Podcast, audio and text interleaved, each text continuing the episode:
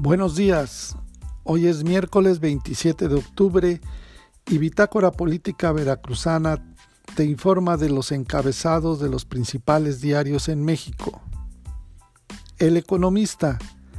Senado aprueba miscelánea fiscal sin cambios, luego de 199 reservas. Crónica.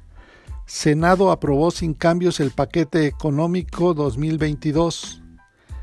El financiero. Imponen tope a comisiones de las Afores. La jornada. AMLO. Fallo de la Corte aún cobija la corrupción de minorías. Excelsior. Comisión Federal de Electricidad.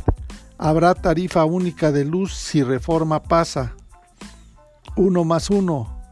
AMLO cuestiona que la Suprema Corte de Justicia de la Nación invadió prisión preventiva oficiosa para delitos de defraudación fiscal.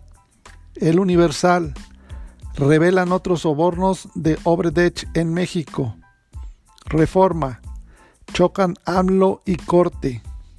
Milenio.